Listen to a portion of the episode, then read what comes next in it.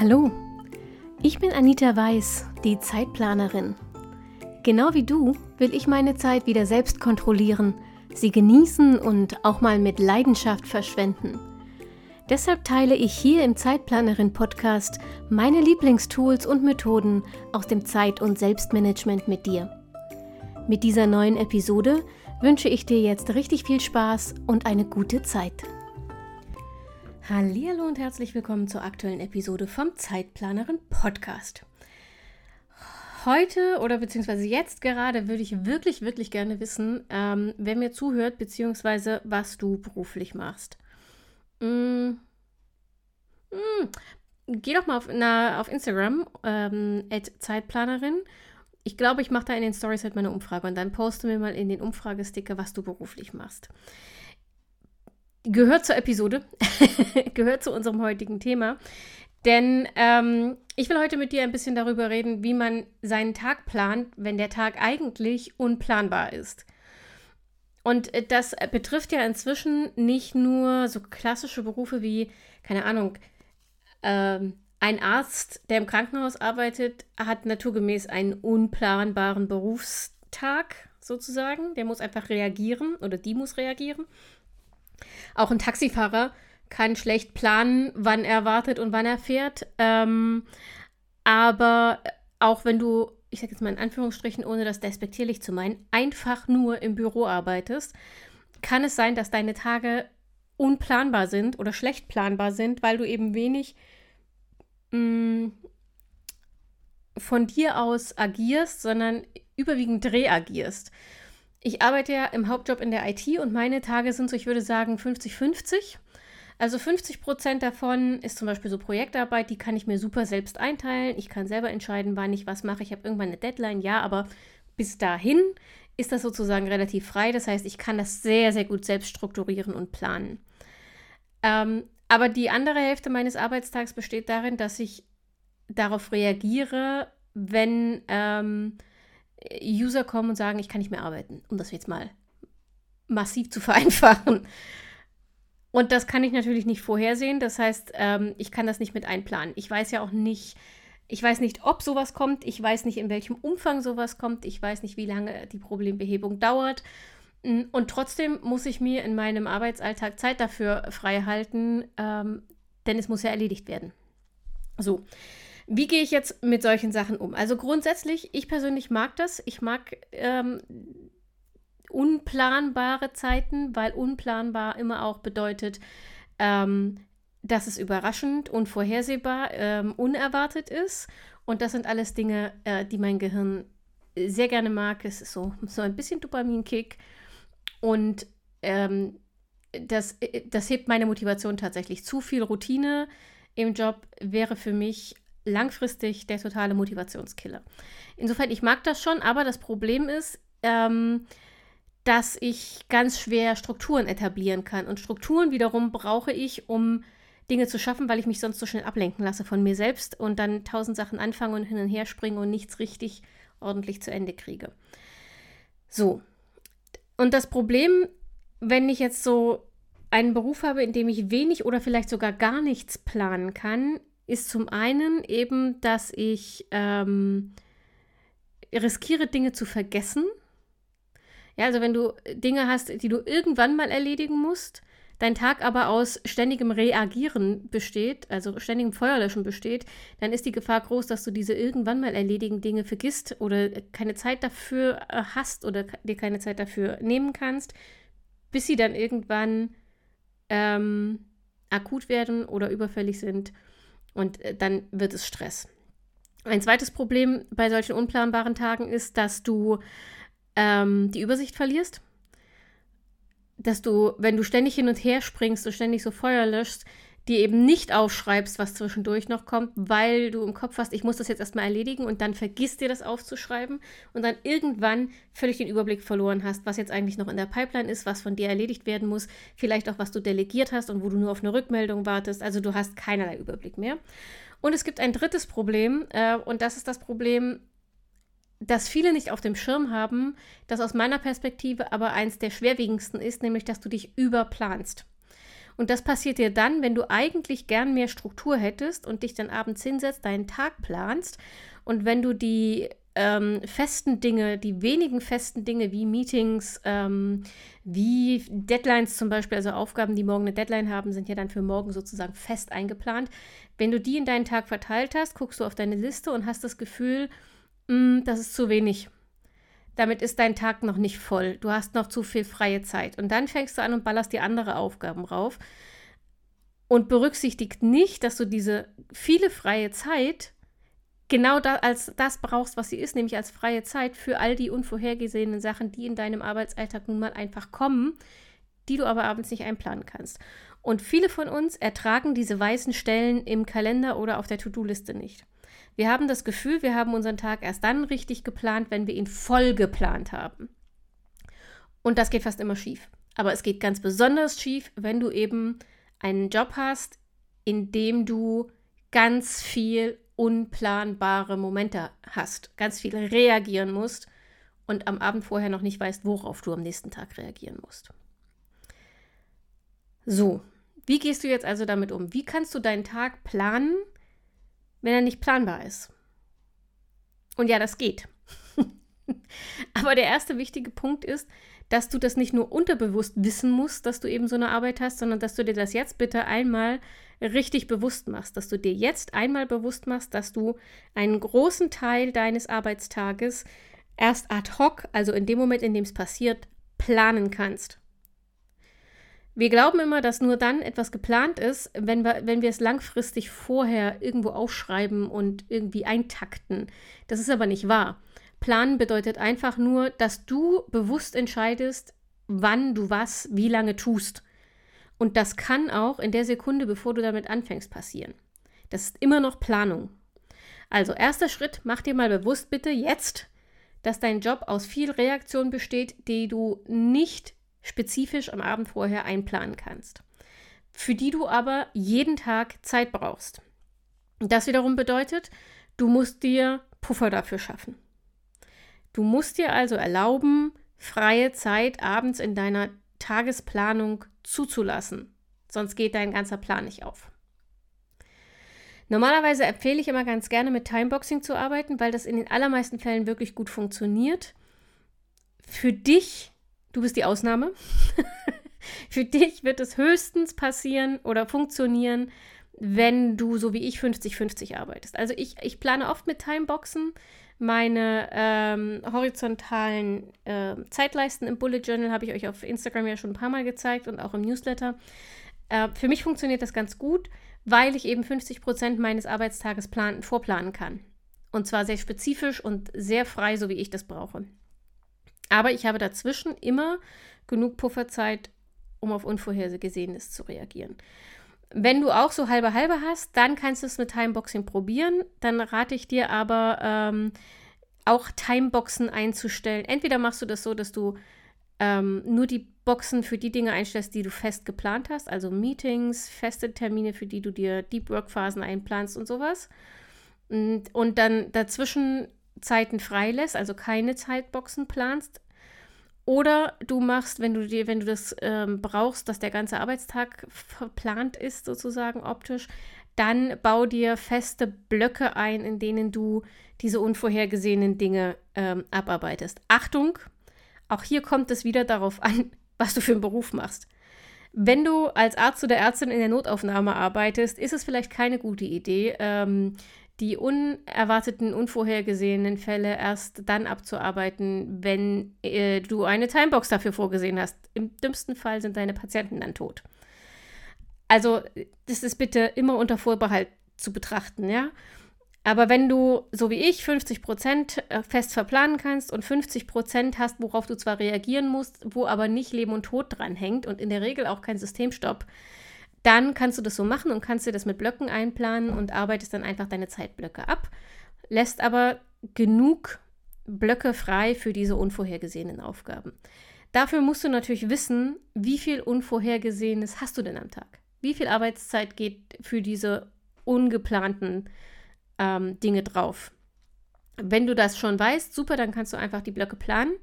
Wenn du das noch nicht weißt oder einfach nur rätst, dann kann ich dir sagen, meistens verschätzen wir uns. Dann würde ich dir empfehlen, mal eine Woche oder auch zwei tatsächlich Tagebuch zu führen und mal äh, aufzuschreiben, wie viel Unterbrechung du dich Unvorhergesehenes hast, wie lange du an diesem unvorhergesehenen Sachen jeweils arbeitest und auch wie viel Vorgeplantes du dann trotzdem noch schaffen kannst, damit du mm, einen Plan hast, wie du deinen Tag realistischerweise strukturieren kannst. So, wenn du mit Timeboxen arbeiten möchtest, übrigens äh, Pro-Tipp, um richtig anzufangen, setz dir als erstes die Pausen fest. Du kannst dir, also ich habe zum Beispiel drei Pausen fest in meiner Planung, die Mittagspause von einer halben Stunde und dann habe ich vormittags und nachmittags jeweils nochmal so eine 15-Minuten-Blocker. Ähm, das ist so Kaffeepause, Lüften, Aufstehen, äh, mal drei Schritte auf den Balkon gehen und sowas, um den Kopf zu durchlüften. Ähm, und wenn du damit anfängst und das sozusagen die ersten Blöcke sind, die du in deinen Kalender oder in deine Tagesleiste, Zeitleiste einträgst, dann funktionieren die wie visuelle Anker sozusagen. Du hast schon mal was darin stehen und von da aus kannst du drumherum planen und du kriegst ein besseres Gefühl dafür, wie viel Zeit eigentlich im Tag noch übrig ist, weil du kleinere Zeitabschnitte verplanen musst zwischen den Pausen, als wenn du den gesamten Tag siehst und dann übrigens garantiert vergisst, eine Pause einzuplanen. So, das zum Timeboxing. Wenn Timeboxing für dich nicht funktioniert, und das kann gut sein, wie gesagt, vor allem wenn du eben äh, über, überwiegend Unerwartetes abarbeiten musst, äh, dann ist das überhaupt nicht schlimm. Denn Timeboxing ist nur eine Methode, das ist nicht die Methode. Und wenn das bei dir so ist, dass du sehr, sehr viel Ungeplantes hast, dann empfehle ich dir, mit Prioritätenlisten zu arbeiten. Und da gibt es unterschiedliche Methoden, die du benutzen kannst. Mm, eine Variante, die wirklich gut funktioniert für Leute, die extrem unplanbare Alltage haben, ist die Top-3-Liste. Das heißt, du schreibst dir eine Liste mit den Top 3 Aufgaben, die du am nächsten Tag abarbeiten willst. Und das müssen nicht drei große, lange Aufgaben sein. Das können auch drei Mini-Aufgaben sein. Völlig egal. Aber die Dinge, die für dich persönlich wichtig sind, dass sie am nächsten Tag, am nächsten Abend abgehakt sind. Und das ist alles, was du planst. Fertig. Das ist eine vollständige Tagesplanung. Du kannst, wenn dir das im Moment noch Unwohlsein verursacht oder wenn du sagst, naja, ich weiß nicht, ich habe manchmal Tage, die sind 100% unplanbar und dann habe ich wieder Tage, da passiert eigentlich überhaupt nichts Unvorhergesehenes, dann kannst du dir zusätzlich zu den Top 3 noch eine, ähm, wenn ich Zeit habe, Liste sozusagen machen. Da schreibst du all die anderen Aufgaben drauf, die nice uh, to have wären, also von denen es schön wäre, wenn du sie am nächsten Tag erledigen könntest äh, von denen die Welt aber nicht untergeht, wenn du es nicht schaffst, weil dir zu viel dazwischen kommst. Aber mach es bitte wirklich in zwei getrennten Listen, damit dir auch optisch klar ist, was die Priorität ist, nämlich deine Top 3. Und die andere Liste, die, wenn ich Zeit habe, Liste, ziehst du erst raus, wenn der Tag sich tatsächlich als äh, überraschend, mh, hm, wie soll ich sagen, überraschend überraschungsfrei entwickelt. ähm, genau, also die, Prio Top, äh, die Top-3-Liste, drei Prioritäten am Tag, ist eine vollständige Tagesplanung. Ähm, wenn du magst, kannst du dazu eine Wenn ich Zeit habe Liste machen, auf die alles andere kommt, was du machen wollen würdest, wenn dir niemand deine Planung verhagelt. So, das ist Variante Nummer 1. Variante Nummer 2 ist meine eigene Variante, die FEM-Methode. Kennst du bestimmt schon. FEM steht für Fokus, Extras und Minis. Ich fange meine Arbeitstage immer mit Minis an, mit Mini-Aufgaben, ähm, einfach weil ich mich dazu leichter aufraffen kann als mit den großen Froschen. Und Minis sind alle Aufgaben, die wenig Zeit und vor allem wenig Hirnkapazität beanspruchen. Und ich fahre mich damit sozusagen erstmal langsam warm und komme allmählich in den Arbeitsmodus. Das funktioniert ganz gut. Fokusaufgaben sind auch bei mir die Top 3 Aufgaben, also die Aufgaben, die ich unbedingt schaffen will an diesem Tag.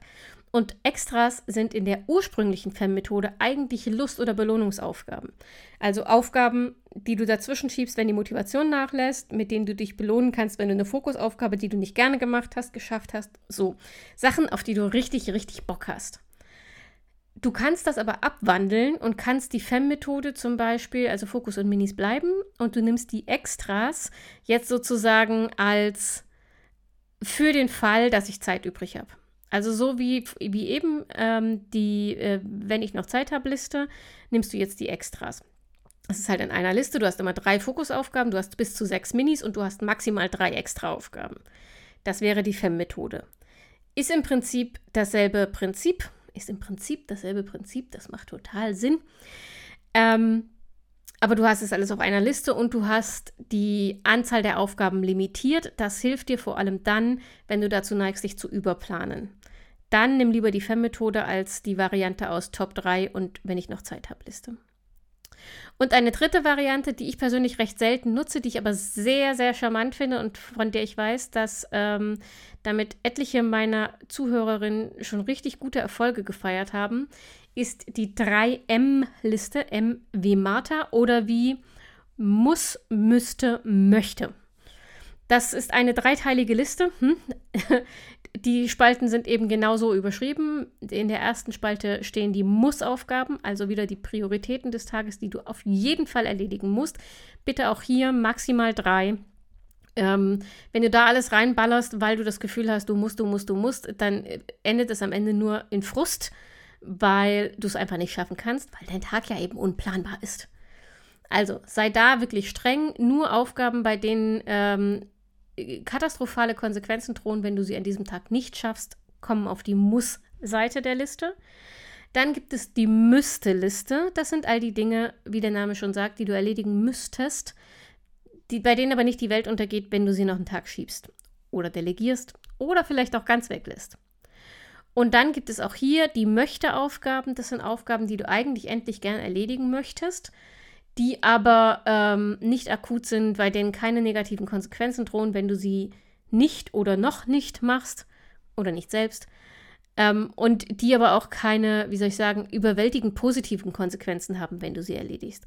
Das sind so Sachen wie, ich möchte endlich mal ähm, äh, die Fotos auf meiner Festplatte sortieren. Jo, möchten wir alle früher oder später. früher oder später geben wir alle vielleicht auch auf, so wie ich. Aber äh, da passiert jetzt nichts außergewöhnlich Positives, wenn du es geschafft hast. Es passiert aber auch nichts Negatives, wenn du es nicht machst. Also das wäre eine klassische Aufgabe für die Möchte-Liste.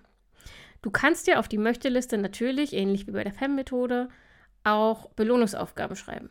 Aufgaben, die du, also auf meiner Möchte-Liste würde zum Beispiel stehen, ich möchte endlich mal ausprobieren, ähm, einen Rock zu nähen. Und ich habe ein YouTube-Video gefunden, bei dem man einen Rock aus einer runden Tischdecke näht. Also einen Tellerrock aus einer runden Tischdecke, was ich überwältigend clever finde. Ähm, und deshalb will ich das unbedingt ausprobieren und habe die Tischdecke schon hier liegen. Aber es ist halt keine Aufgabe, die in irgendeiner Weise Priorität hat. Deshalb steht die halt bei mir in meinem konkreten Fall auf meiner Irgendwann-Liste. Du könntest sie dir aber in der Tagesplanung auch auf die Möchte-Spalte deiner 3M-Liste schreiben. So, lass uns das nochmal kurz zusammenfassen. Also, wenn du einen Job hast, in dem du wenig vorplanen kannst, weil du mehr reagieren musst als agieren, ähm, dann bedeutet das nicht, dass du nicht planen kannst. Das bedeutet nur, dass du A, flexibler planen musst, planen musst, dass du A, flexibler planen musst. Das heißt, dass du deine Planung on the go, also im Laufe des Tages immer wieder anpassen musst und dass du B, mh, mm, aufpassen musst, dass du dich nicht überplanst, weil du Angst vor den weißen Stellen im Kalender oder auf deiner To-Do-Liste hast, dass du ähm, die Dinge nicht vergisst, die noch erledigt werden müssen, aber gerade nicht akut sind und dass du die Übersicht nicht verlierst. Das sind deine drei Schwierigkeiten bei der Planung und du kannst das erledigen, indem du entweder Timeboxing benutzt, da aber feste Blöcke für die ungeplanten Sachen mit mitdenkst, von Anfang an mitdenkst und dafür Zeit schaffst. Achtung, Pausenzeiten nicht vergessen. Oder du kannst mit Prioritätenlisten arbeiten und da habe ich dir drei Methoden vorgestellt. Entweder die Top-3-Liste in Kombination mit der Wenn ich Zeit habe Liste, meine FEM-Methode mit den Fokus, Extra und Mini-Aufgaben oder die 3M-Liste für Muss, Müsste und Möchte. Auch hier gilt, ähm, wenn du da Aufgaben auf die Listen schreibst, achte darauf, dass die realistisch geschätzt sind und dass dir ähm, noch genug Arbeitszeit übrig bleibt für eben besagte unplanbare äh, Aspekte deiner Arbeit. So, das war's. Damit sind wir durch. Liebe Freunde, ich hoffe, ihr habt heute einen wunderbar planbar unplanbaren Tag. also ein paar schöne Überraschungen, aber keinen Stress. Und ähm, wir sehen uns nächste Woche wieder. Und nächste Woche ähm, habe ich für euch äh, endlich mal wieder eine Bullet Journal Folge vorbereitet. Wir hatten wirklich lange keine. Nächste Woche sprechen wir darüber, ähm, warum deine Planung im Bullet Journal möglicherweise nicht funktioniert. Und keine Sorge, es liegt nicht am Bullet Journal. Äh, und mit den Tipps von nächster Woche wird es alles sofort viel besser. Versprochen. So, bis wir uns wieder hören, gilt wie immer, pass auf dich auf, bleib gesund und denk immer daran, deine Zeit ist genauso wichtig wie die der anderen. Ciao, ciao.